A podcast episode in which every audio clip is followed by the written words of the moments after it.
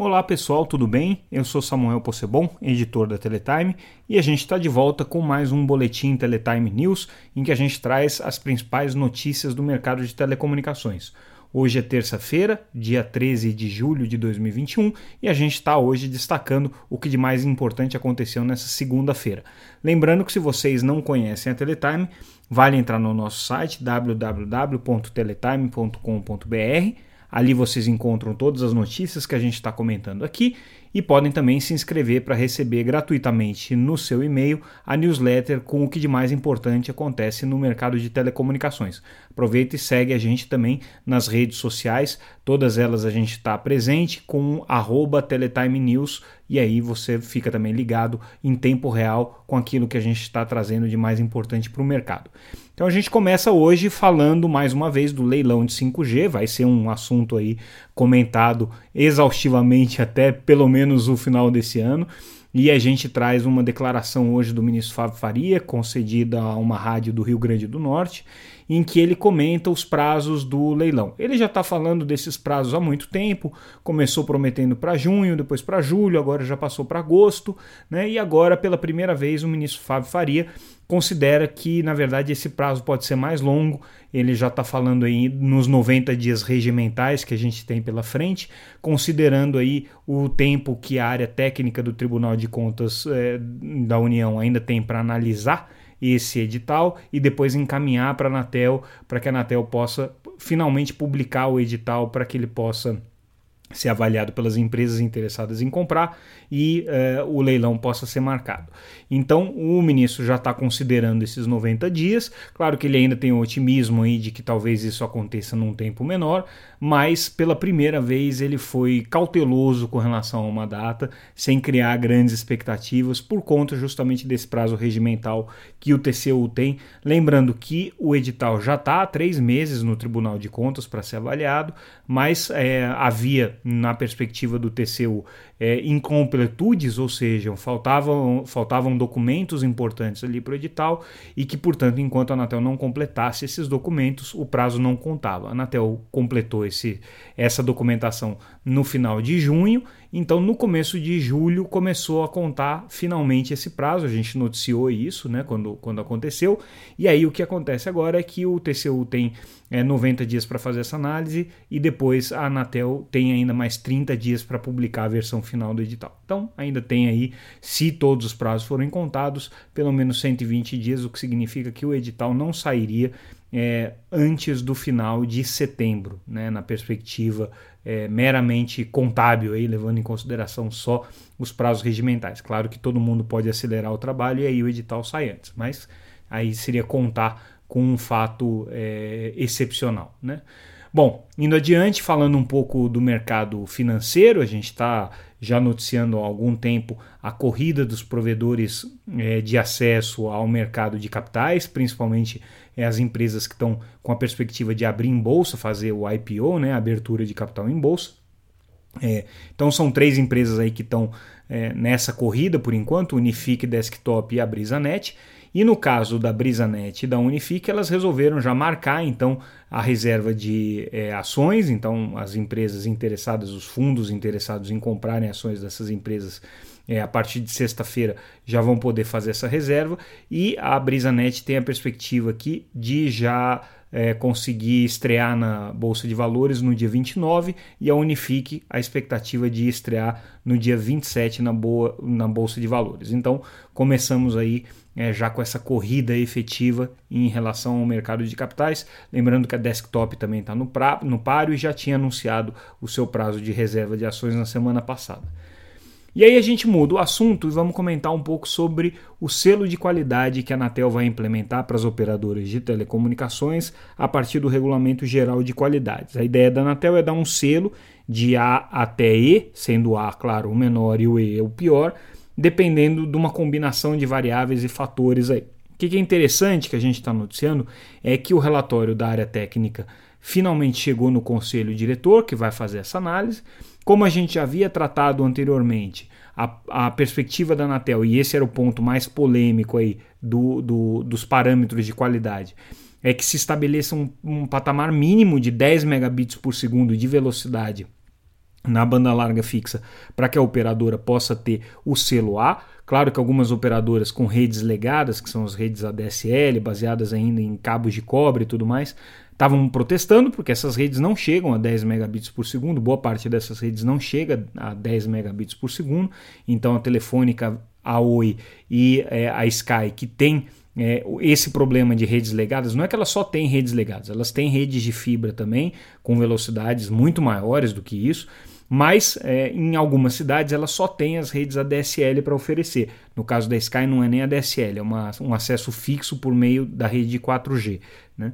E essas redes não chegam a 10 megabits por segundo, portanto, nessas cidades elas seriam prejudicadas e não teriam o selo A, né? ficariam com um selo é, pior. E aí, é, o que a Anatel definiu é que vai ser esse parâmetro mesmo, 10 megabits por segundo, isso aí decidido pela área técnica, ainda falta agora a sanção do conselho diretor que vai analisar esse processo.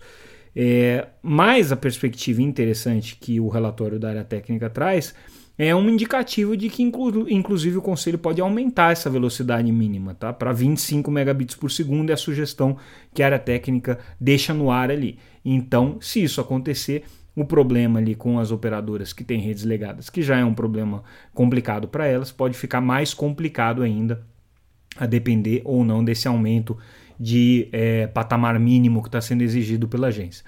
Não por acaso, hoje a gente teve outras duas notícias relacionadas a isso. Uma é, a, é o início da pesquisa de satisfação de qualidade que a Anatel é, vai realizar agora no ano de 2021, para divulgação no primeiro trimestre de 2022. É, são 82 mil clientes de serviços de telecomunicações que são ouvidos. Essa pesquisa de satisfação é feita anualmente e ela entra dentro dos parâmetros aqui que vão atribuir esses níveis é, de qualidade, esse selo de qualidade que a Anatel está preparando. Então, a pesquisa de satisfação é um elemento importante é, na composição do selo de qualidade. É, e um outro, uma outra notícia também relacionada a isso é que houve hoje uma decisão judicial é, com relação a Claro, a TIM, a Vivo e a Oi é, para devolverem valores que foram cobrados no serviço de banda larga e que estavam em desacordo com a regulamentação, justamente a regulamentação anterior da Anatel de controle de qualidade, que estabelecia algumas velocidades instantâneas mínimas e quando não tinha o atingimento dessas velocidades, o que a justiça está determinando é a devolução do valor. Esse é, um, esse é um precedente jurídico importante, porque obviamente todas as empresas de telecomunicações passaram por períodos em que não atingiram os parâmetros mínimos por N razões, né? por é, problemas na rede, por problemas é, no fornecimento de energia, enfim, por congestionamento da própria internet e tudo mais. Então, esse precedente é grave, mas lembrando que ele ainda está atrelado a uma regulamentação de qualidade anterior, que a Anatel já mudou no ano passado, o Regulamento Geral de Qualidade já é outro, e inclusive a metodologia agora de aferição da qualidade dos serviços é outra, tanto por pesquisa de satisfação quanto por esses indicadores, e ao final de tudo, a atribu atribu atribuição de um selo de qualidade que a Anatel vai fazer. Então, esses são os assuntos aí relacionados a direitos do consumidor e qualidade de serviço que a gente está destacando.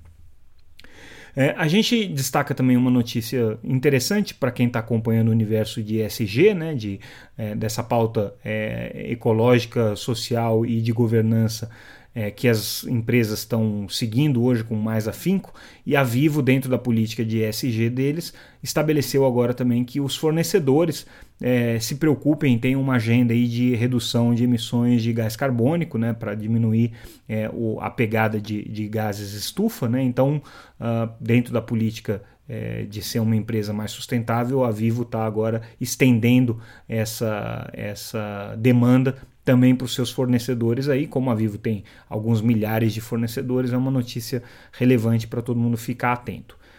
Hoje também a gente amanheceu nessa segunda-feira com a notícia sobre o imposto é, global que está sendo estabelecido pelo, pelo G7 para cobrar as big techs, mas a coisa já está complicada. Agora, aquilo que estava meio que consensual entre é, os diferentes integrantes do, do G7, agora já começa a ter estresse. O governo dos Estados Unidos já veio com uma. Com uma alguma ponderação com relação ao início da cobrança agora, já pedindo para a Europa segurar um pouco, enfim, tem uma, uma polêmica aí pela frente, mas os, os especialistas que a gente ouviu não veem isso como alguma coisa que vá é, ser relevante agora para o mercado brasileiro, porque é, as empresas aqui no Brasil não, não, não sofreriam um impacto é, é, muito significativo por conta dessa tributação. E aí eu queria destacar dois assuntos que a gente trouxe na edição de sexta-feira, que a gente acabou não fazendo podcast porque é, era feriado em São Paulo, enfim, a gente teve algumas questões aí operacionais. Mas um fato importante foi um decreto editado pelo presidente Joe Biden que é, trata de alguma maneira dessa questão das big techs, mas do ponto de vista concorrencial, então ele dá muita força agora para os órgãos é, concorrenciais dos Estados Unidos, especialmente FTC, né, que é a, a, o órgão lá de, de, de comércio e de, e de negócios e que regula o ambiente é, antitruste dos Estados Unidos, mas também afetando a FCC, que acompanha isso do ponto de vista é, das telecomunicações. E aí, é, o, o, o, presidente dos Estados Unidos, Joe Biden, é, nessa ordem executiva, né, nessa, nesse decreto, é, estabeleceu ali uma série de parâmetros bem rigorosos ali com relação à questão antitruste, especialmente para Big Techs, e ainda colocou, um, reestabeleceu as políticas de neutralidade de rede que tinham sido revogadas pelo presidente Donald Trump e que agora voltam a valer né, dentro da perspectiva aí do Partido Democrata, que foi o grande defensor dessas regras de neutralidade ainda no governo é, Obama, né, e aí foram revogadas pelo Trump, agora voltam com o Joe Biden, uma tarefa importante para a FCC aí reimplementar isso. Bom, pessoal, é isso, é o que a gente tinha de mais importante na edição dessa terça-feira, dia 13. A gente fica por aqui, amanhã a gente volta com mais um podcast Teletime News. Até mais, um abraço para vocês.